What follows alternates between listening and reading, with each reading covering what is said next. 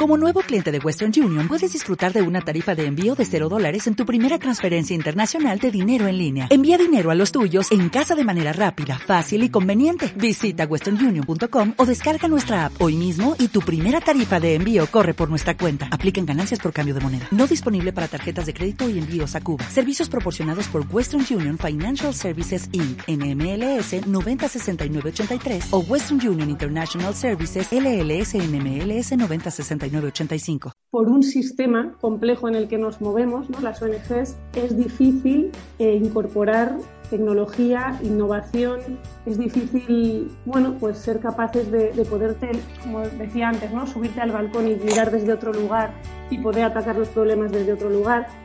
Entonces, es verdad que, que yo describiría más It Will Be, más que para profesionalizar eh, el sector, una entidad para contribuir a que realmente podamos en el sector incorporar innovación y tecnología.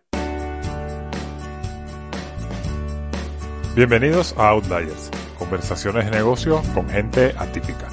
Soy Joseph German. En el episodio de hoy, Arancha Martínez, fundadora en itwillbe.org. Hoy hablaremos de otro tipo de emprendimiento y de otro tipo de éxito. En definitiva, hablaremos de propósito. Y es que Arancha llevaba una carrera de éxito en el sector financiero trabajando en Mary Lynch.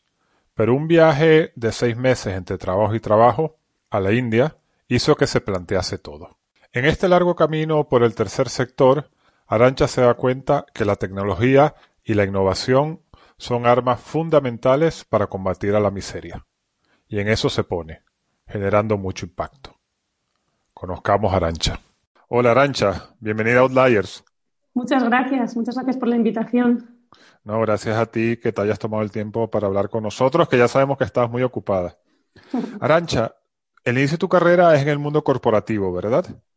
La realidad es que en el momento en el que tenía que, elegir qué estudiar no lo tenía muy claro, no tenía una vocación clara. Y bueno, pues eh, me adentré en, en empresariales porque mi padre llegó con un recorte del periódico un día y me dijo, acabo de leer sobre una carrera en la que puedes vivir fuera dos años. Él sabía que me gustaba mucho viajar, pensó que, que empresarial era una carrera que, que, podía irme bien y la verdad es que sin mucha vocación eh, decidí que, que, había querido vivir fuera. Soy de Madrid, al final es difícil ¿no? convencer a tus padres de irte a, a estudiar a otra comunidad, ¿no? otra provincia, cuando en Madrid tienes todas las las universidades que tienes, ¿no? Con lo cual el, poder irme fuera de España era para mí también, eh, bueno, pues muy importante.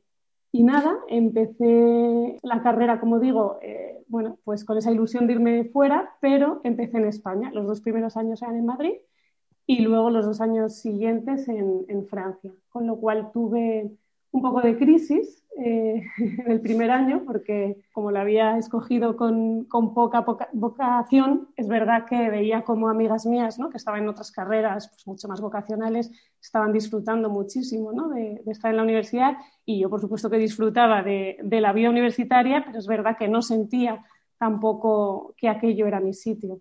¿Y cómo aguantaste? Pues son cuatro años, ¿no? En, estabas en ICADE, que no es una universidad fácil, o sea que hay que dedicarse. ¿Y entonces cómo hiciste para aguantar y graduarte? A ver, como digo, eh, tuve un poquito de crisis, me planteé dejarlo ¿no? Eh, a lo largo del primer año. Tampoco encontraba, la realidad es que cuando tampoco ves claro, no encuentras tu vocación, ¿no? tu propósito de vida, pues es verdad que tampoco es fácil dejar, bueno, pues en lo que estás, ¿no? Con lo cual, bueno, pues fui, fui pasando las asignaturas, los cursos, tampoco con muchísima dificultad. La realidad es que, como digo, la vida universitaria era estupenda, teníamos en clase, bueno, pues personas, estudiantes de, de muchos otros países y eso y luego, por supuesto, en el momento en el que di el salto a Francia, eh, cambió todo para mí. Estar fuera, para mí, ver mundo, convivir con otras culturas, eh, aprender idiomas, todo eso, bueno, pues la verdad es que, me motivó muchísimo y empecé a ver cómo todo eso además podía tener también un impacto a nivel profesional, ¿no? El, el permitirme salidas profesionales también en otros países, ¿no? Empecé a ver también la luz porque encontré, bueno, pues que había salidas eh, más allá de las que inicialmente yo veía, ¿no? Que eran, bueno, pues las poco preconcebidas seguramente, contabilidad, marketing, finanzas, etcétera. También empezaba a ver que, bueno, pues que quizá también eh, dentro de, la empresa, pues el estar fuera, ¿no? A lo mejor en posiciones más de relaciones internacionales, bueno, por ahí empezaba a ver quizá la luz. Sin embargo, aunque no era tu vocación, mal no te fue, ¿no? Porque saliste de ahí estuviste trabajando en L'Oreal y en Steel Lauder, que eran empresas grandes y empresas potentes y que tienen fama de ser empresas trampolín donde hay mucho aprendizaje. Pero a ti aquello como que no te gustó tampoco, ¿no? No me encantó. A ver, aprendí muchísimo. Eh, la verdad es que, bueno, pues eh, todas estas experiencias me hacen crecer muchísimo, ¿no? A nivel profesional, es verdad que son ambientes pues, muy competitivos, con personas muy preparadas y, y, por supuesto, que aprender muchísimo pero no me encantó, efectivamente. Yo, bueno, pues en el mundo del marketing, quizá también por el producto, ¿no? Al final eh, estaba trabajando en, empresas que, vendían productos cosméticos, ¿no? Bueno, utilizamos mucho la psicología, eh, la estrategia para vender, ¿no? Ese tipo de producto, incluso desde mi punto de vista a veces para generar, ¿no? Necesidades para que eh, más personas consuman ese tipo de producto y eso me, bueno, pues me costaba, ¿no? No, bueno, no era algo que, que me pareciese excesivamente estimulante, no me, no me, llenaba, seguía buscando, ¿no? Supongo esa vocación, ese propósito que entiendo que, que, si no lo encuentras, pues lo sigues buscando, ¿no? Hasta que das con él. Pero no, no te gustaba porque no te interesaba la disciplina del marketing, porque el producto no te interesaba o porque había algo más profundo ahí ya en tu interior de que pensabas que generar necesidades por productos que podríamos llamar superficiales no era correcto? Pues quizá esta parte última es la que, la que más me motivó a dejarlo. El marketing sí me entretenía, la parte creativa sobre todo, o sea que lo que es eh, la disciplina, bueno, pues me gustó y lo disfruté pero quizá el producto y efectivamente el sentir que, trabajas por, por, vender ese tipo de producto no me, no me, motivaba. Es cierto que, vamos, yo entiendo que las empresas, ¿no? como cualquier organización, están para, para servir ¿no? a la sociedad. Y bueno, para mí, en mi interior, el, efectivamente, el, el trabajar distribuyendo, vendiendo pues, productos que igual no son pues, excesivamente necesarios, me cuesta, me cuesta un poquito, efectivamente. Ok, entonces, ¿qué haces después? ¿Por dónde te encaminas? Pues bueno, la vida me lleva, estaba en Francia en ese momento, bueno, mi última experiencia profesional fue en París, en Estée Lauder. De hecho, en L'Oréal fue producto de, gran consumo, cuando me fui a Estée Lauder era, estaba trabajando en una marca de lujo, o sea que todavía quizá, ¿no? Eh, me costaba más. Y de ahí me fui a Dublín, la vida me llevó a Dublín porque es donde estaba viendo mi novio y bueno, pues como tampoco estaba encantada como digo, en ese trabajo fue el momento, ¿no? Decir, bueno, pues vamos a buscar otras, otras cosas.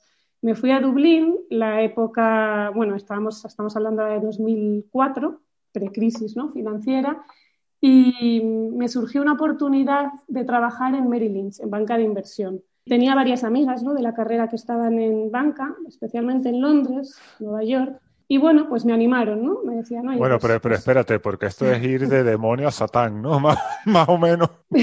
bueno, a ver, había que probar otras cosas, ¿no? Sí que es cierto que, bueno, tenía cierta esperanza quizá de encontrar un camino que me pudiese interesar más, porque dentro de que efectivamente la gran mayoría de amigas que estaban en banca de inversión eh, bueno, pues estaban en, temas de, de money, de, bueno, pues en temas quizás sí, lo que pensamos como banca de inversión y como lo que, lo que estás describiendo tú, ¿no? De decir, ostras, igual eso, efectivamente te vas a un mundo todavía más, eh, no sé cómo llamarlo, ¿no? Pero, pero bueno, quizá más complejo en cuanto a encontrar realmente una vocación, ¿no? Pero la realidad es que yo tenía algunas amigas, en concreto mi mejor amiga de la carrera, que también me había empezado a hablar, y fíjate en aquellos momentos, ¿no? que, ya hace bastantes años, también de banca ética y de inversión sostenible, con lo cual me sonaba un poquito mejor dentro de que no caí en un departamento ni mucho como estos, ¿no? Pero bueno, había que probar, como digo, era joven y, tenía que ir buscando mi camino, con lo cual era una buena oportunidad. Eh, a esa edad, además, eh, me ofrecían un sueldo buenísimo en una ciudad donde tenía, pues eso, a mi novio, amigas, con lo cual, con lo cual eh, acepté. Pero ahí encajaste mejor, ¿no? Ahí, según lo que me has contado. Sí, sí, sí, sí. A ver, dentro de que, de que efectivamente, bueno, pues no encontré ¿no? mi lugar finalmente, pero disfruté bastante de los dos años y medio que estuve, que estuve en Merrill Lynch. Estuve con un equipo maravilloso, creyeron mucho en mí desde el primer momento, vieron que, tenía bueno, pues talento, capacidades para, para hacer una buena carrera profesional en el banco y bueno, pues también eso ayuda, ¿no? El que, el que veas esa proyección, el que efectivamente, bueno, pues al final dentro de esa proyección veas eh, posibilidades un poco más vinculadas a otro tipo de, de, departamentos donde quizás sí que en esos momentos, como te decía, ya se estaba empezando a hablar bastante de inversiones éticas. O sea, veía, veía futuro. Pero entonces, a ti te iba bien en Merrill y en cierto momento te ofrecen irte a Londres, pues ya para seguir con la carrera, ¿no? Entonces, digamos que con todo lo que estás describiendo, eh, era un entorno ideal en el cual te estabas desarrollando profesionalmente, estabas ganando bien, estabas con tu pareja, pero claro, tú no sigues por esa vía, ¿no? O sea, porque la razón por la cual estábamos haciendo esta entrevista es precisamente porque no seguiste por Mary Lynch. Me dieron la posibilidad de, de, estar unos meses viviendo algo diferente. ¿Por qué? Pues porque el puesto iba a cubrir pues se quedaba vacante seis meses después y pensé, pues qué bien, porque quizá es el momento de hacer algo completamente diferente, de disfrutar de una experiencia diferente y luego ya vuelvo ¿no? a esa vida que efectivamente en ese momento veía como pues mi futuro, ¿no? Quizá también es lo que se espera de ti esa edad, eh, con esa carrera, pues al final también eh, tus padres, ¿no? Tu entorno, tus amigas también están en ese mundo, el propio banco, ¿no? Hay como, bueno, pues una presión, digamos, social de, de seguir ese camino y, bueno, pues era lo que pensaba hacer. Pero tenía esos seis meses y decido en ese momento disfrutar de una experiencia completamente diferente, que es hacer un, un voluntariado en cooperación internacional algo que, bueno, pues que me había, me había traído cuando había escuchado, ¿no? De amigas, de, bueno, pues cuando escuchas experiencias en, bueno, pues en este ámbito, ¿no? De la cooperación, siempre me había dado cierta envidia. Eh, yo había hecho voluntariado de joven, pero siempre en acción social. Y claro, unir esa parte de, bueno, pues de servicio a los demás que sí había vivido y me había gustado tanto dentro del ámbito de la acción social, unirlo a viajar, ¿no? a aprender de otras culturas, que como, como te decía antes, es una de las cosas que, que siempre me ha, me ha, traído mucho. Para mí era bueno, pues algo que, que, me faltaba por hacer y que de repente pues tenía el tiempo, ¿no? seis meses, tenía eh, dinero ahorrado, me parecía el momento adecuado. Okay. Entonces la idea era irte seis meses, eh, que no lo comentaste, pero fue a la India. Exacto. Y después volverte con, con, tu novio, con tu pareja a Londres a, a seguir la carrera, ¿no?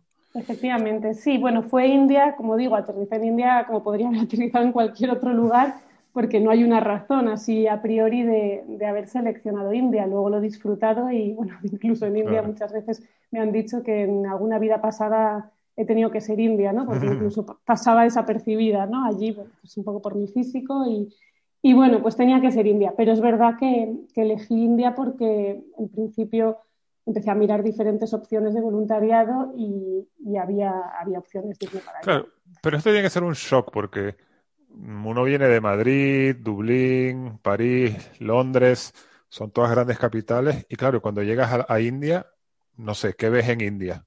Eh, fue un shock tremendo, claro. Además es que por mucho que te cuenten o leas sobre India, yo creo que, hay que vivirlo, ¿no? Para, para entender las sensaciones que, que te provoca ¿no? el, el, aterrizar allí. Además es que aterricé no en zona rural, más tranquila, no, en plena, en Delhi, ¿no? en Nueva Delhi. Y además, eh, tal y como soy yo, es que dejé la maleta y ese, esa primera tarde me fui directamente a la parte antigua, ¿no? Y la parte antigua de Delhi es tráfico, caos, eh, muchísimas personas trabajando, yendo de un lado para otro, una zona así como de mercados, ¿no? la parte antigua de Delhi, alrededor de la mezquita, y bueno, o el calor que hacía, porque aterricé allí en pleno julio, con toda la humedad del monzón, eh, los olores, ¿no? que siempre dicen, y es que es verdad, es que India tiene unos olores muy característicos, eh, la lluvia, la suciedad, eh, las, bueno, pues los mi miles de personas a tu alrededor, la verdad es que, fue una sensación, recuerdo ese día, diferentes sensaciones. Por un lado de asombro, ¿no? Y de decir, ostras, surrealista que esto esté a, a ocho horas de avión, ¿no? De, de, donde vengo. Y por otro lado, quizá también, bueno, una sensación, no, no de decepción, pero bueno, que es que India, vamos, y por lo menos Nueva Delhi no tiene nada que ver con lo que nos han vendido muchas veces, ¿no? Como India, pues eh, la tranquilidad, la paz, el yoga, el budismo, o sea, yo no me encontré todo eso, o sea, me encontré un caos y una pobreza eh, excesiva, ¿no? En concreto, para mí, eh, lo primero que me llamó la atención es la cantidad de niños y niñas en, situación de calle. O sea, para mí eso eso fue tremendo, saber niños y niñas en cada semáforo, ¿no? Pidiéndote, no sé, la sensación de, que te los querrías llevar a, a, todos, ¿no? A tu casa o a donde fuese y sacarles de esa situación tan tremendamente injusta, pero al mismo tiempo no poder hacerlo, ¿no? Siempre digo que, que para mí era muy doloroso y además me ha perseguido mucho tiempo la sensación cuando en el coche parabas en un semáforo, ¿no? En rojo, se ponía en rojo, te venían los niños y por dentro estabas deseando que se pusiera el semáforo en verde para que el coche siguiese, ¿no? Porque era una liberación y una sensación de decir, por fin he dejado de ver algo así. Y claro, te volvía, ¿no? De vez en cuando a la cabeza la cara de ese niño, de esa niña, y decías, pero qué horror, ¿cómo puede ser que pasemos de largo, ¿no? Y que dejemos a niños atrás en, los semáforos. Pero claro, es que eran tantos. Sí pero, este es un tema interesante que, quizás yo personalmente quisiera incidir, porque, bueno, yo soy de Venezuela y la pobreza en Venezuela, en, cuando yo vivía ahí en, los 90, no tiene nada que ver con la de India, aunque, bueno, ahora con, todo lo que ha sucedido, pues puede estar ahí, ahí. Pero lo, lo que tú comentas de los semáforos es muy significativo, ¿no? Y, es verdad, o sea, como tú lo describes es, o sea, está el niño y entonces a lo mejor a uno le daba cinco bolívares, pero claro, es que era un niño y otro y otro y otro, y la sensación es esa, ¿no?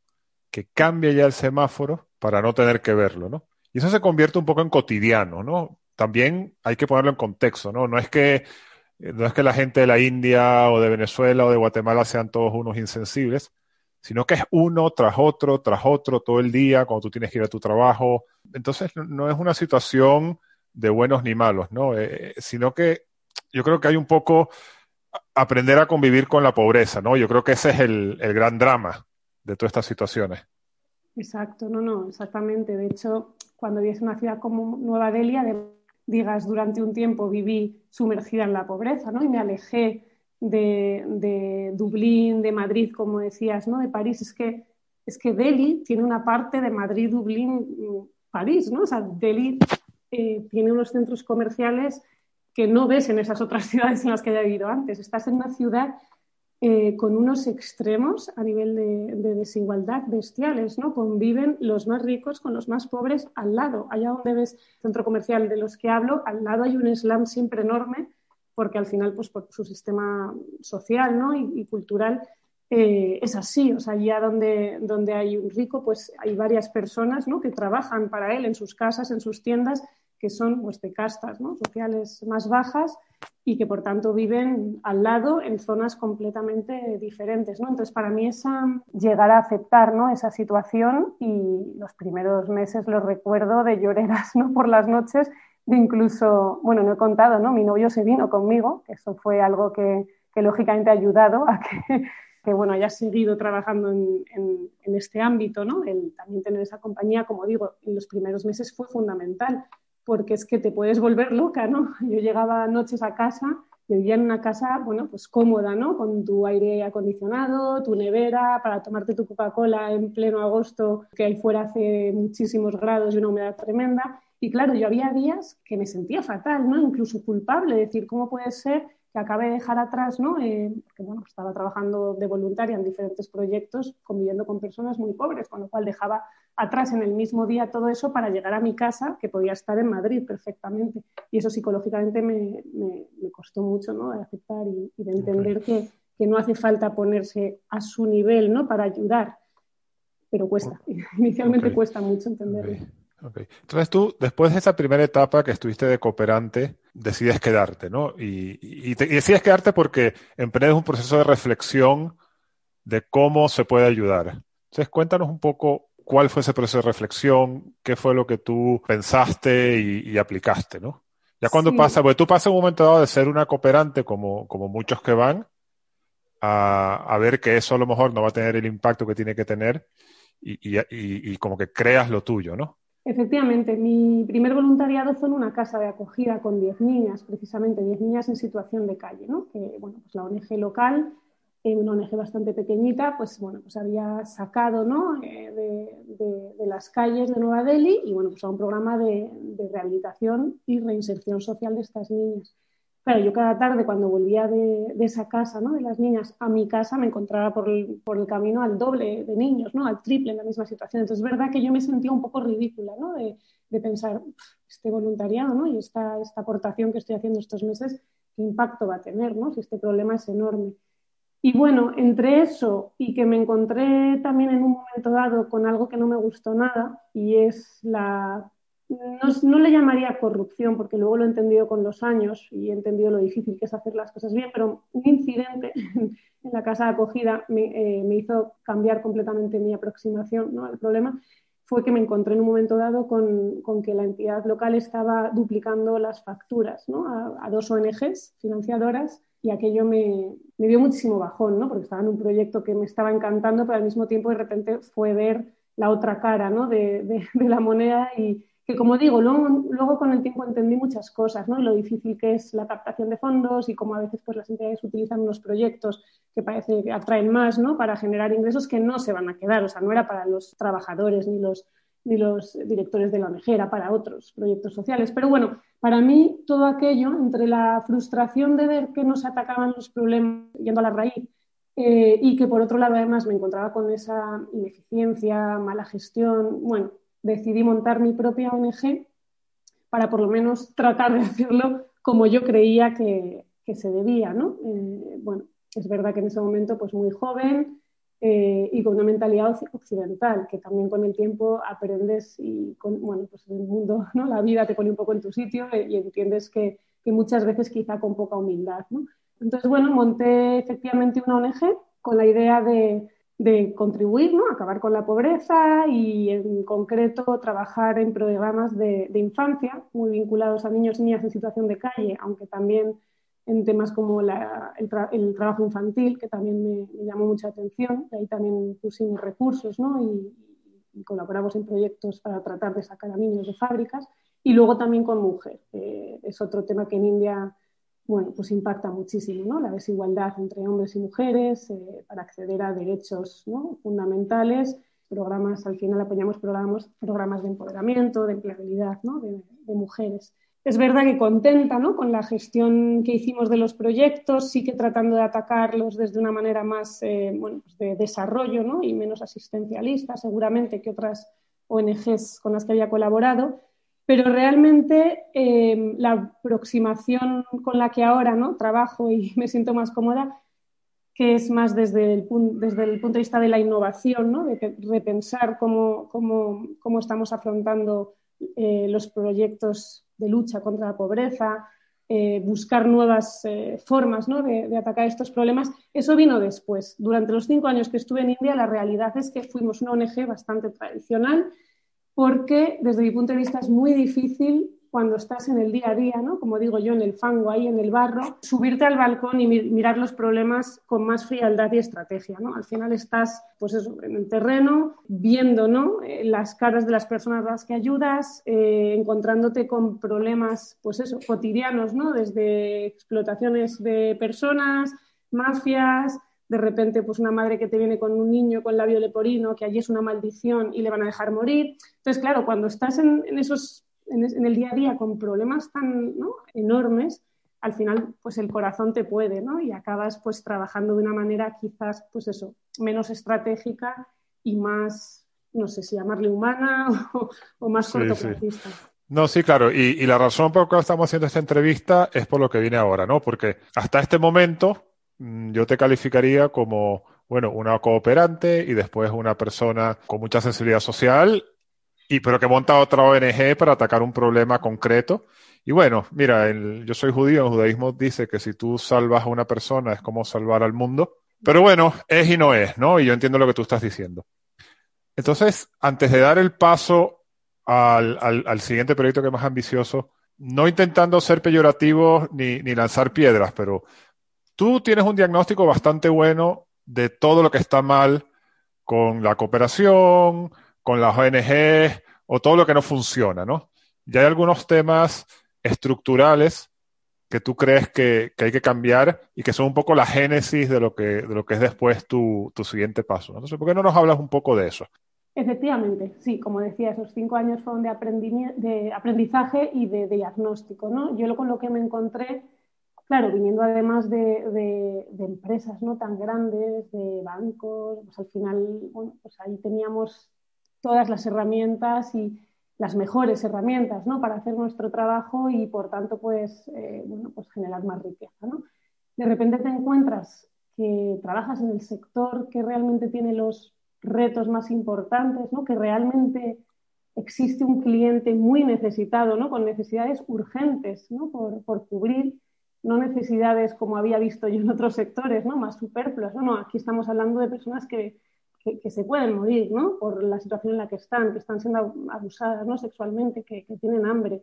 Y de repente encontrarte que estás trabajando en el sector que tiene precisamente eso, las mayores, los mayores retos ¿no? enfrente de sí y que no está contando con las, con las herramientas adecuadas. ¿no? Yo, yo me frustraba muchísimo cuando venían de los hospitales a poner vacunas ¿no? a los niños y, no sacaban ni una lista, o sea, iban ahí con las, eh, ¿no? con las jeringuillas y yo me volvía loca, decía, pero esperad que tenemos aquí un, un, Excel de cuando vinisteis la última vez para no duplicar. Pues no, o sea, yo me encontraba eso, que no había bases de datos eh, fiables, limpias, que venía el siguiente cooperante o quien fuese y decía, oye, que esto no está bien, vamos a hacerlo de otra manera venga, otra nueva base de datos, ¿no? No sé, yo me encontraba con, un caos constantemente en las ONGs con las que colaboraba a nivel de datos, para mí espectacular, ¿no? Y claro, al final, sin datos, al final, ¿cómo vamos a tomar buenas decisiones, ¿no? O sea, necesitas conocer a tu cliente, que en este caso es el beneficiario, no es el donante, ¿no? que es otra cosa que a mí me, me, frustró mucho, ver cómo las ONGs en muchos casos, no porque quisieran, sino por el sistema en el que, en el que, en el que trabajamos, muchas veces hacemos del donante nuestro, nuestro cliente, ¿no? Y, es al final, bueno, pues muy perverso porque empiezas con toda la ilusión de trabajar para solucionar una problemática y al final por el sistema en el que te mueves y el poder que tiene el dinero, que eso pasa en cualquier sector, pero en este como que duele más, pues al final acabas pues desviándote un poquito, ¿no? de, de tu causa para al final intentar sobrevivir, contentar a quien te financia, financiar lo que ellos quieren, ¿no? Por su estrategia, por sus emociones. Todo eso para mí fue clave, ¿no?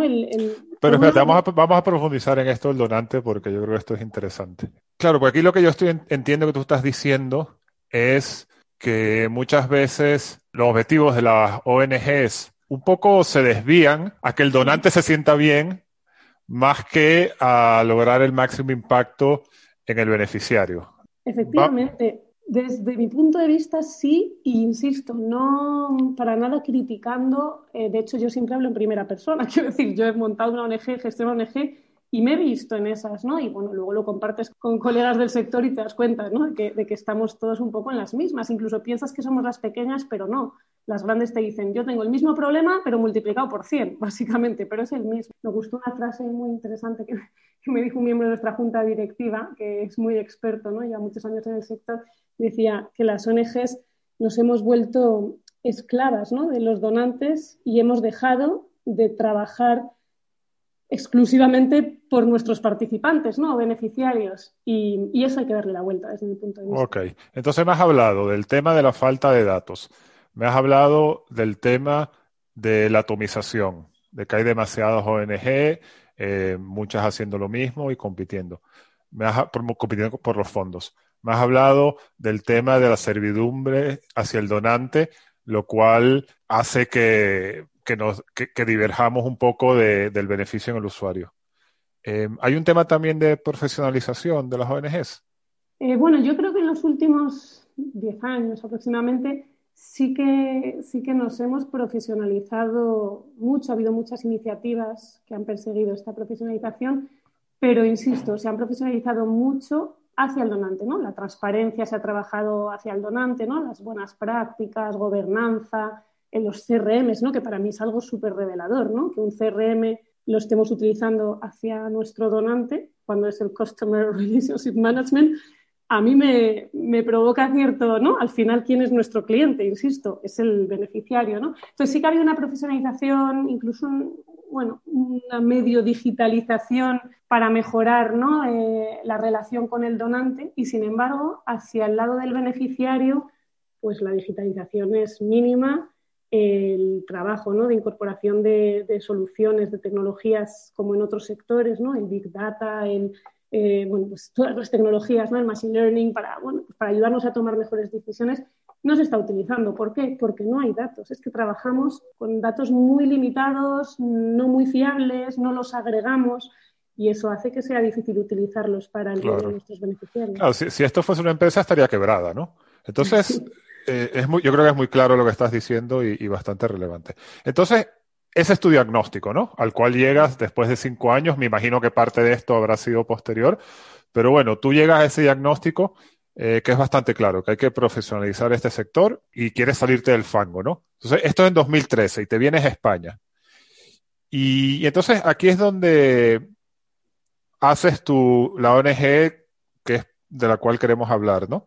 ¿Cómo se llama? Pues se llama It Will Be, un nombre, bueno, pues que quisimos que fuese eh, en inglés, por eso de darle un carácter internacional, ¿no? Nacimos ya con una ambición ¿no? de hacer cosas que, pudiesen llevarse a muchos sitios y luego, pues, aspiracional, ¿no? En español significa será.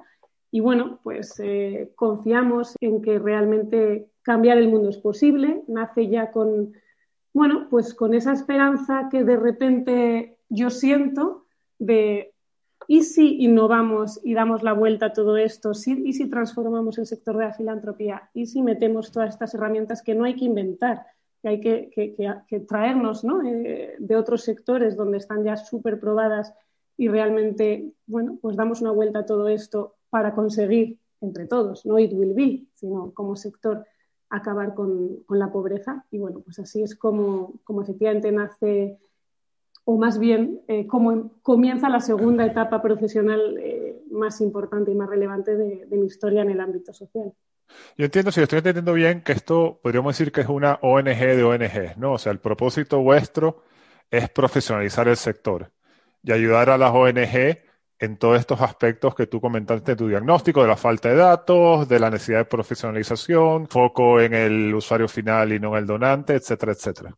No me gusta mucho a mí eh, describir EA Will Be como una entidad que quiere profesionalizar el sector, eh, porque es verdad que me parecería, pues de alguna manera, poco humilde, ¿no? Es verdad que creo que las entidades, como decía, llevan muchos años queriendo profesionalizarse, muchas son muy profesionales y, por ejemplo, en lo que realmente hacen, ¿no? que es cooperación y desarrollo, desarrollo social ¿no? en los lugares donde trabajan, eso lo hacen fenomenal. Simplemente es cierto que por un sistema complejo en el que nos movemos, ¿no? las ONGs, es difícil eh, incorporar tecnología, innovación, es difícil, bueno, pues ser capaces de, de, poderte, como decía antes, ¿no? subirte al balcón y mirar desde otro lugar y poder atacar los problemas desde otro lugar. De hecho, claro, cuando nacimos pensamos, bueno, esto hace falta y luego no es tan fácil porque otro de los temas que nos hemos encontrado y que probablemente es por lo que otras ONGs tampoco habían o han atraído esa tecnología ¿no? y, este, este, conocimiento de otros sectores al nuestro, es porque luego también es difícil encontrar vehículos de financiación ¿no? como entidad sin ánimo de lucro para realmente financiar este tipo de proyectos. Entonces, es verdad que, yo describiría más It Will Be, más que para profesionalizar eh, el sector, una entidad para contribuir a que realmente podamos en el sector incorporar innovación y tecnología. Ok, entonces cuéntame, después te voy a preguntar sobre financiación, pero primero lo primero, porque le hemos dado un poco palo a los donantes, ¿no? Entonces, no vamos a empezar por ahí. Cuéntame qué estáis haciendo concretamente para ese objetivo. Para tratar de dar un poco la vuelta y que realmente se ponga en el centro el problema, ¿no? Y que las entidades puedan centrarse en su misión, ¿no? La que sea, acabar con el hambre, acabar con la trata, lo que sea, ¿no? Que cada ONG esté haciendo lo que nosotros entendemos es que, es que tenemos que pasar de un modelo que para nuestro, bueno, que desde nuestro punto de vista está muy verticalizado, ¿no? Donde el donante, bueno, pues tiene pues bastante poder, ¿no? Porque al final es el que está financiando, está dirigiendo mucho los fondos, los fondos van a la ONG, y luego la ONG eh, trabaja con el beneficiario y hay como una barrera, ¿no? Ahí, o sea, es eh, donante ONG y por otro lado ONG eh, beneficiario, ¿no? ONGs proyectos. Lo que estamos eh, haciendo y proponiendo es una plataforma que utiliza además tecnología muy disruptiva, que ahora cuento el, por qué ¿no? y cuál. Eh, pero bueno, lo primero era para mí el hacer una plataforma que pudiese cambiar esa verticalidad a una, bueno, pues a una forma de trabajar más horizontal, donde se pueda una transparencia y una confianza porque todos, donante, ONG, trabajadores, beneficiarios, etcétera, están en un mismo lugar, ¿no? Están de manera horizontal y pueden eh, interactuar los unos con los otros. Es decir, digamos, descentralizar un poco los proyectos sociales y tratar de, dar una, una, visibilidad 360 grados de lo que se está haciendo en un proyecto.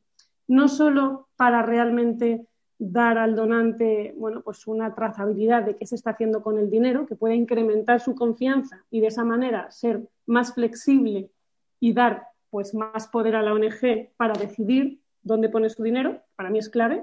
Y yo siempre digo, si como donante no confías en la ONG y tienes que decirle exactamente dónde pone su dinero, casi no le dones. Quiero decir, busca entidades en las que confíes porque hacen un buen trabajo y luego sé mucho más flexible y entiende que esa ONG, como profesional que es y en la que confías, pues va lógicamente a utilizar tu dinero para generar el máximo impacto. Claro, pero aquí estamos hablando de tecnología, no estamos hablando de comunicación, porque esto lo puede escuchar alguien y puede pensar que estás hablando de comunicación.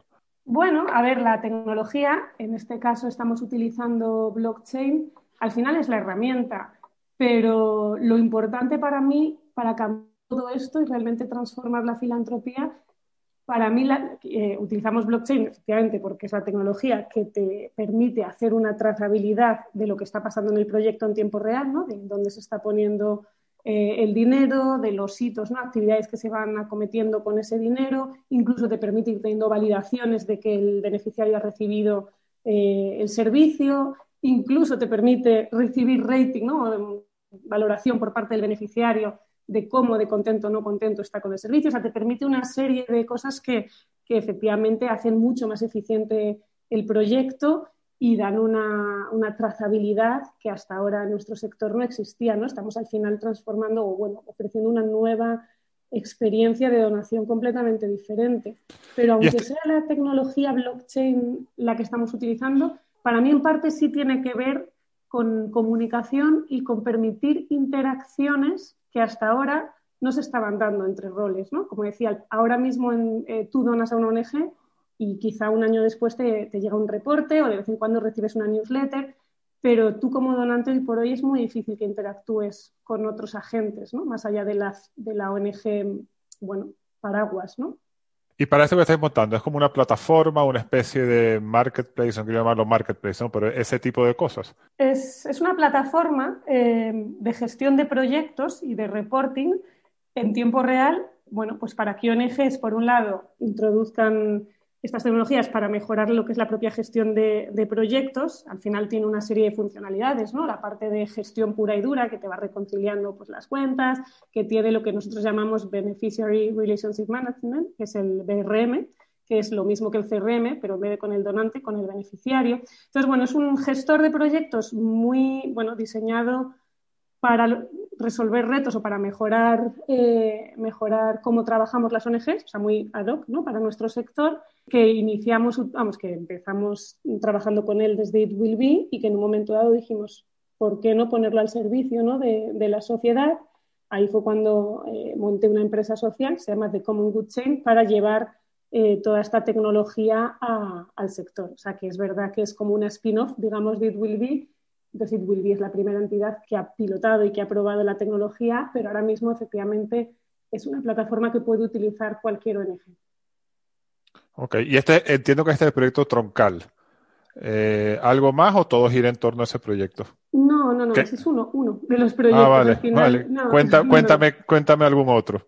Sí, el antes, este es de hecho el más reciente en el que ahora estoy muy centrada porque, porque veo un potencial enorme de transformación en el sector. Creo que un sector que está basado en la confianza, trabajar con una tecnología como blockchain que lo que permite es incrementar la transparencia, me parece clave para esa transformación más grande ¿no? que, puede sufrir el, sector. Pero no es el primer proyecto tecnológico, ni mucho menos el primero que nació de It Will Be, que también ahora, bueno, pues es una spin-off. Al final nosotros, digo, en la entidad, ¿no? en It Will Be, van saliendo ideas en nuestro, como llamamos nosotros, laboratorio de experimentación, que son nuestros proyectos en India, y cuando vemos que esa tecnología tiene un impacto y bueno, pues podemos confirmar unos resultados en nuestros proyectos, ahí es cuando decimos, vale, pues ahora lo ponemos a disposición del sector, un poco por, por un poco dos cosas, ¿no? Una, la que, la que decíamos antes, es un sector, bueno, pues eh, muy competitivo y nos gustaría acabar un poco con eso, ¿no? Si una entidad encuentra una solución a un reto importante que puede, bueno, pues solucionar en otras ONGs lo mismo, ¿por qué no compartirlo? ¿no? Habrá que buscar un modelo de sostenibilidad, habrá que innovar en otras formas de, alianzas entre ONGs, pero bueno, para nosotros desde Bulbi entendemos que lo que a nosotros nos sirve y puede servir a otros hay que compartirlo. ¿no? Y por otro lado, y segundo tema por el que creemos que es importante lo que hacemos, es porque invertir en todo esto es caro y es difícil. Como decíamos, es difícil encontrar vehículos de financiación para I más D social, con lo cual si podemos y si lo encontramos y si conseguimos resultados y, desarrollar tecnologías de la manera que lo estamos haciendo, pues es de cajón que hay que compartirlo con el sector. Y volviendo a qué hemos hecho, pues eh, aparte de, esta tecnología más vinculada a, la trazabilidad, la primera que desarrollamos eh, fue un proyecto muy bonito de I+D, precisamente para mejorar un proyecto en el ámbito de los niños y niñas en situación de calle, que es un sistema de reconocimiento biométrico que permite a ONGs identificar con altísima fiabilidad incluso menores, que eso fue un reto importante, porque la biometría normalmente no está pensada en otros sectores para usarse con menores, pero te permite eso, eh, con muchísima fiabilidad, identificar a niños y niñas, situación de calle, y poder eh, gestionar los datos de manera compartida entre ONGs de manera muy eficiente y segura, teniendo en cuenta la legislación en materia de protección de datos, etcétera.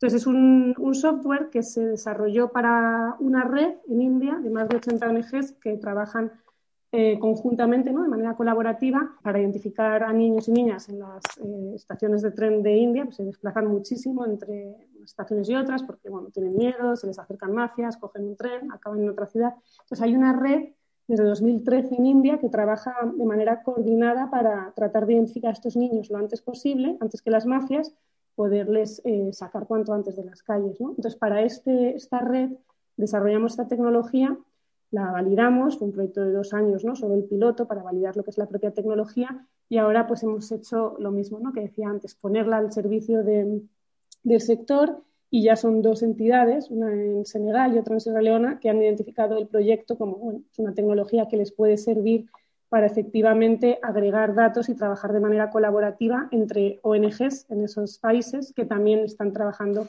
en temas de, niños y niñas en situación de calle. Claro, pues yo, esto quiero ponerle otra vez contexto. Y, disculpa, bueno, como yo soy sudamericano y, he vivido estas cosas.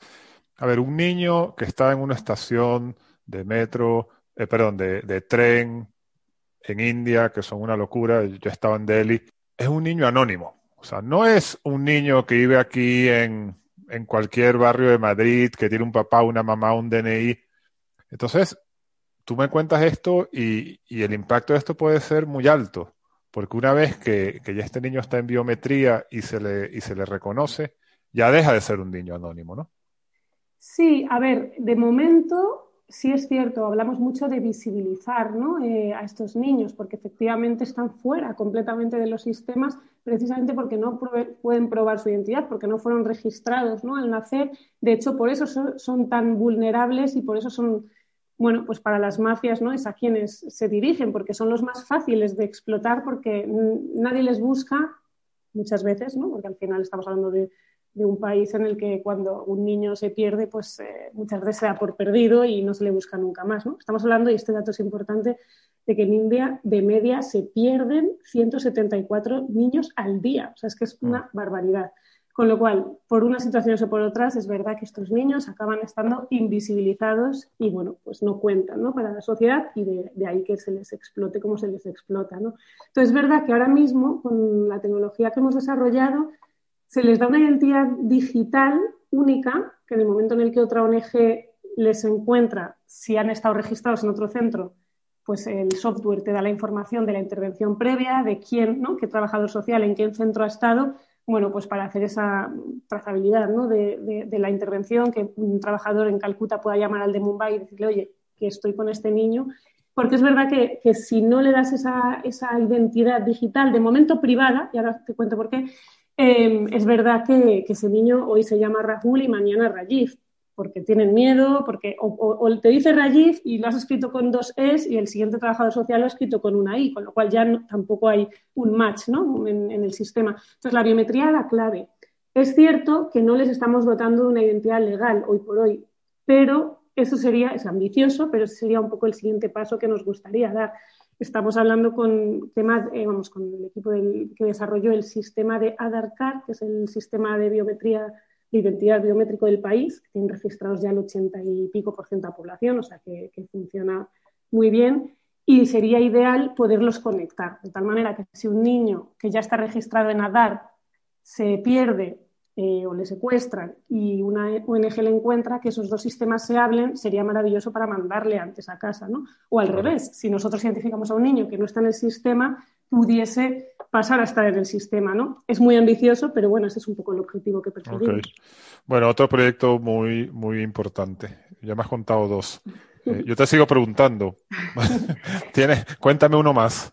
Vale, uno más. Bueno, ahora estamos este todavía en fase piloto, pero es otro, otro reto que, hemos encontrado ¿no? en, el sector y es el, el poder alinear mejor necesidades y recursos.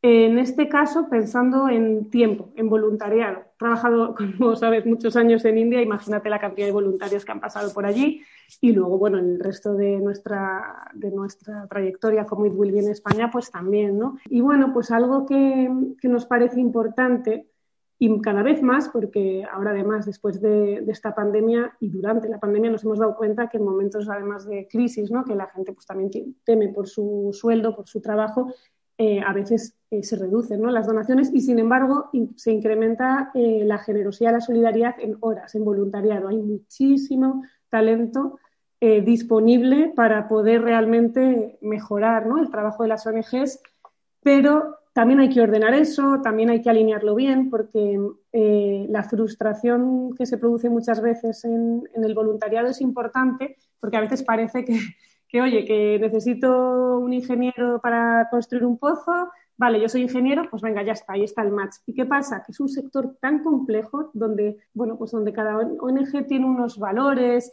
una forma de trabajo, ¿no? Lo que hablábamos, hay ONGs más caritativas, más de desarrollo, unas están ya más profesionalizadas en cuanto a que trabajan de una manera pues más como una empresa, otras no. Todo está bien, pero claro, cuando tienes que alinear eh, necesidades de la ONG con todo lo que eso conlleva, ¿no? Y, casarlo bien con personas que quieren entregar su tiempo, pero también al mismo tiempo, como no hay una remuneración, tienen unas necesidades por cubrir, y eso se habla poco, pero el voluntario quiere cubrir unas necesidades, ¿no? Tiene unas expectativas. Pero claro, parece que, como soy voluntario, pues mi currículum vale. Y a veces no se tiene en cuenta todo eso. Entonces, ahora estamos eh, investigando cómo la inteligencia artificial, machine learning, puede, eh, a través, de momento estamos utilizando un chatbot y, bueno, muchísimo trabajo de psicólogos detrás, lógicamente, tratando de perfilar mejor a los voluntarios para tratar de que eh, se case mejor, se alinee mejor con las ofertas de voluntariado en ONGs, de tal manera que las probabilidades de éxito pues, de ese voluntariado sean mucho mayores y, por tanto, el impacto social que genera, pues al final no hablamos de dinero, hablamos del tiempo, pero es otro recurso, o nuestro sector eh, los recursos que entran son esos dos, son dinero y tiempo. Con el proyecto de blockchain estamos tratando de hacer, mm, bueno, pues de generar más eficiencia y que el impacto social sea mucho mayor con el dinero. Pero nos, nos pasaba eso, decíamos, vale, el dinero sí, pero cómo haces más eficiente y generas más impacto con el tiempo, que es un recurso enorme en nuestro sector. Oye, muy interesante. Nos has contado tres proyectos bastante ambiciosos yo creo que cambian un poco la perspectiva de cómo, o no, la cambian, o nos dan otra perspectiva desde tu punto de vista, y, bueno, yo lo comparto, mucho más ambiciosa de cómo tener impacto. Eres la primera persona del tercer sector que, que, hemos invitado. Y bueno, pero como esto es un podcast de negocio, aquí se habla de dinero, ¿no? De la misma manera que por aquí pasó eh, fundadores de Sammy Road, fundadores de, el, Mercado Libre, eh, fundadores del Tenedor, eh, fundadores de Tiquetea, todos estos tuvieron que levantar dinero. ¿Tú levantas dinero? ¿Cómo lo levantas? Bueno, es mucho más complejo, yo creo, en nuestro caso, porque como podrás ver, son proyectos poco tradicionales, ¿no? Y poco, bueno, pues en los que se está poniendo el foco mucho más en el cómo se trabaja, ¿no? las herramientas, más que en, las propias causas. Con lo cual, dentro del marco de la filantropía, que es en el que nos hemos movido ¿no? tradicionalmente, es muy complejo el conseguir que la filantropía se destine a I más D, ¿no? que al final es lo que estamos haciendo, es I más D social. Siempre se ha entendido que se invierta contra el cáncer, ¿no? para encontrar curas al cáncer, y sin embargo, no es muy habitual encontrar eh, que personas en, el ámbito de la filantropía pongan su dinero en investigar para solucionar el hambre o la trata ¿no? o la, situación de niños en la calle. Con lo cual nos dimos cuenta muy rápido que había que buscar y que había que innovar también en modelos de, financiación. De ahí que hayamos montado empresas sociales, pero empresas eh, la parte más tradicional, los proyectos nuestros eh, en India, como decía, un poco nuestro laboratorio de, experimentación de todas estas tecnologías al final está en India en proyectos de protección de infancia, de empleabilidad de mujeres, etcétera, lo que contaba al principio, ¿no? Entonces ahí sí que nos financiamos con filantropía pura y dura. Tenemos pues un 25% de nuestra financiación proviene de, cuotas de socios, eh, tenemos bueno pues bastantes eh, ayudas y donaciones de empresas, principalmente subvenciones públicas, la verdad es que poco, pues estamos en India, que no es un país prioritario para España, pero mm, subvenciones, vamos, donaciones de empresas bastante. Pero ¿qué pasa? Que luego lo que nos cuesta más es la tecnología, porque es difícil encontrar vehículos de financiación para este tipo de proyectos. Montamos empresas, como digo, una para la parte de biometría, otra para blockchain. De momento la parte de machine learning sigue estando dentro de la ONG, aunque si funciona pues nos tocará también sacarlo, ¿no? Y se van convirtiendo un poco en spin-offs, ¿no? De, de, la parte... Es curioso, ¿no? Es un modelo curioso, pero son spin-offs de una non-for-profit que luego pues tienen su propio modelo de sostenibilidad. Pero nos cuesta encontrar eh, también financiación como empresa, porque al final son proyectos con impacto en otros países, no en España, y eso ahora mismo es complejo ¿no? para, incluso los inversores sociales en España, los fondos de inversión eh, social en España normalmente están bastante focalizados en, los problemas que afectan a nuestro país. El ámbito de la cooperación es complejo. Y luego que son proyectos con una rentabilidad eh, a largo plazo al final financiera, con lo cual tampoco es los proyectos ideales para, inversores. Pero bueno, estamos peleándolo, eh, nos hemos endeudado, ¿no? Como, como, cualquier emprendedor, y bueno, pues buscando modelos de sostenibilidad para, para, no depender de, únicamente de filantropía, porque entendemos que ese no va a ser nuestro modelo. Necesitamos trabajar en un modelo híbrido y seguir funcionando pues de esta manera, ¿no? Con la parte non-for-profit y con la, la, parte de empresa, pues, eh, pues eso, que tenga su modelo. Es verdad que las ONGs que utilizan nuestra tecnología pues pagan por uso, siendo precios asequibles. ¿no? Estamos tratando de llevar tecnología muy innovadora eh, a un sector que normalmente no puede, no puede ¿no? afrontar los desarrollos de este tipo de plataformas y de tecnologías, lo que, lo que estamos queriendo es eso, es que paguen por uso y puedan acceder a tecnología disruptiva eh, a un precio acorde a nuestro sector. A mí me hace mucho sentido el modelo que comentas, ¿no? Yo no tengo ningún conflicto con que salgan estas empresas de la que sean spin-off de It Will Be y a mí me parece bastante lógico y, que va a tener mayor impacto. Una pregunta personal, ¿y tú para dinero qué haces? Pues claro, si tú hubieses seguido en Mary Lynch, eh, bueno, hubieses tenido ahí el bache de la crisis del 2008, pero te hubieses recuperado como se recuperaron todos los banqueros y bueno, estarías ahora en un momento em, económicamente potente, ¿no? Pero yo entiendo que aquí dinero, más allá de, tener una, una, vida digna para una persona, no hay. Entonces, y yo sé que es una pregunta bastante personal, pero tú o te es porque te conformas con lo que tienes y tienes una vida sencilla, o tienes un apoyo de tu marido, tienes un apoyo familiar. Pues un poco, un poco de ambas al final, si no hubiese sido por, por un poco el acompañamiento de mi marido y de mi familia pero bueno, que les he arrastrado ¿no? un poco a donde, a donde, donde nuestro, mi trabajo, ¿no? la ONG, ha pedido estar. O sea, el momento en el que nos quedamos en India es por, por, este proyecto. En el momento en el que vuelvo a España también es por este proyecto y ahora mismo que estoy aquí al ladito de Suiza, ¿no? es por este proyecto. Con lo cual es verdad que eso, que he tenido el acompañamiento de la familia eh, de manera incondicional, ¿no? Y efectivamente, pues mi sueldo, lógicamente, no tiene absolutamente nada que ver, ya no con lo que estaría ganando ahora, si hubiese seguido estos, estos 13 años en, banca de inversión, sino que es que no tiene nada que ver con el que tenía en banca de inversión allá en 2008, ¿no? O sea, que, lógicamente en ese sentido, pues podríamos decir que he ido a peor. Sin embargo, yo lo que he aprendido en la vida en estos años es que realmente la riqueza ¿no? Eh, espiritual, la riqueza de nuestra familia, los aprendizajes, los valores, no sé, o sea, para nosotros es tanto mayor que lo que podría haber ganado, ¿no? Que efectivamente pues vivimos con menos, pero somos muchísimo más felices de lo que éramos entonces y no nos planteamos, ¿no? El, volver atrás. También siempre he pensado, oye, que en un momento dado hace falta, ¿no? Eh, el dinero para los, nuestros niños, ¿no? Para la familia, pues tampoco dudo que, con la trayectoria profesional que he escogido podría en un momento dado pues, pues encontrar un trabajo en una gran corporación en el ámbito de desde sostenibilidad hasta RSC o lo que sea, ¿no? Con lo cual la tranquilidad en ese sentido ahí está. Oye, te agradezco mucho, Arancha. Te voy a hacer dos preguntas finales. Bueno, más que preguntas, la primera, eh, en este podcast nunca enviamos mensajes, ni evangelizamos, ni nada, pero yo creo que en tu caso te voy a dar antes de terminar la, palestra por si tú quieres enviar un mensaje. tú quieres decirle algo a la gente, quieres decirle algo a las compañías, adelante. Te lo agradezco, Timo. Yo sí tengo que hacer una, petición eh, un poco en línea con lo que decía antes. Es precisamente el, y ahora mismo estoy trabajando mucho en ello, ¿no? intentando tocar el máximo de puertas, incluso a nivel de administración pública, y es que se introduzca la innovación social ¿no? en, estos temas, ¿no? el, que, el, que realmente, bueno, pues efectivamente, que no solamente pensemos en, en, lo que nos toca a nosotros, ¿no? en las enfermedades, en, bueno, pues en problemas de nuestro mundo, sino que pensemos realmente que si hemos sido capaces mm, de llegar a la luna, que podemos acabar con el hambre, o sea, que no es un tema tan imposible, ¿no? Pero que para eso hay que poner recursos en innovación en este sector, ¿no? Que si queremos acabar con la pobreza, no vale seguir haciendo las cosas como hasta ahora. Hay que innovar y innovar, pues es caro y no pasa nada, o sea, no pasa nada si un proyecto de I+D en este ámbito sale mal que, eso nos va a dar información de por dónde no hay que ir y por dónde hay que ir. ¿no? Parece que si pongo dinero en estos proyectos y no salen, lo tendría que haber puesto en un proyecto más tradicional, ¿no? de cooperación, esa sensación de que llegue el dinero, ¿no? que tiene que ser muy tangible en este ámbito.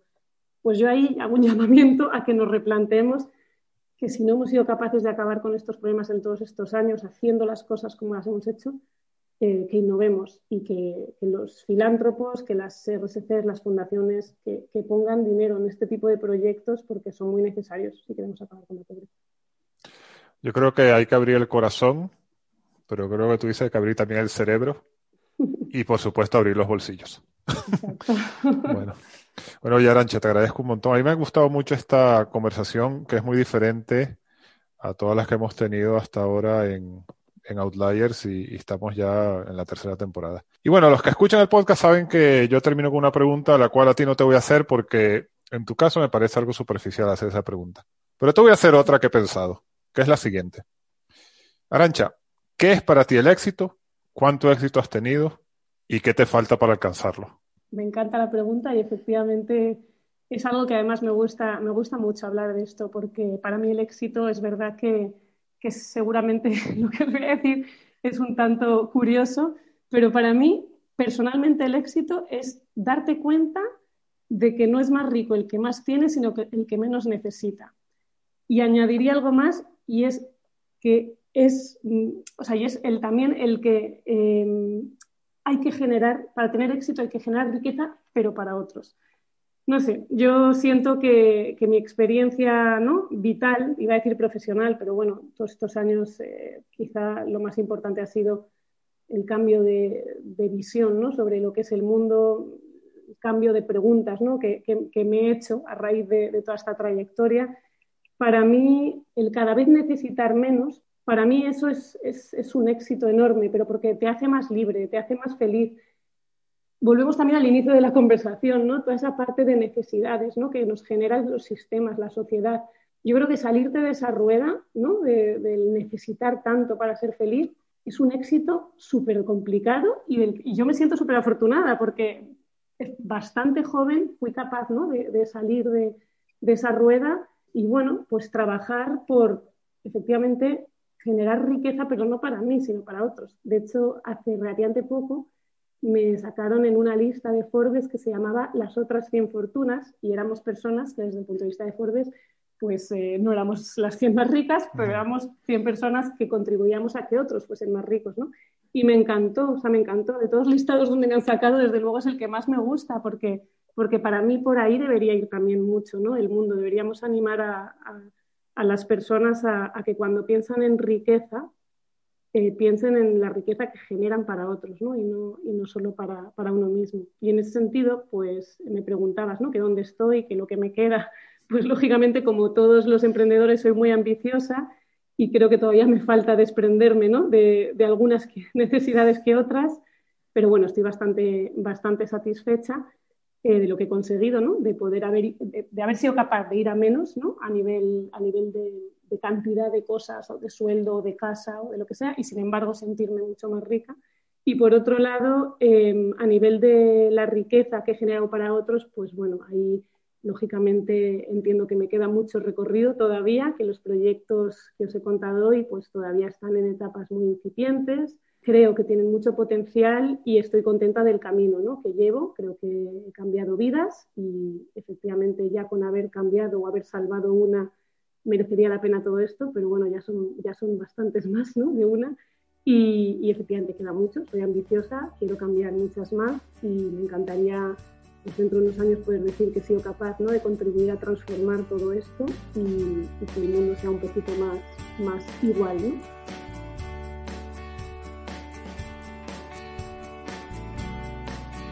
Esto fue Outliers el episodio de hoy fue grabado el 26 de abril del 2021. La música de fondo es de Yasser. Soy Joseph Gelman. Si quieres contactarme puedes hacerlo a través de mi perfil de LinkedIn o en mi cuenta de Twitter J. Gelman. Gracias por escuchar.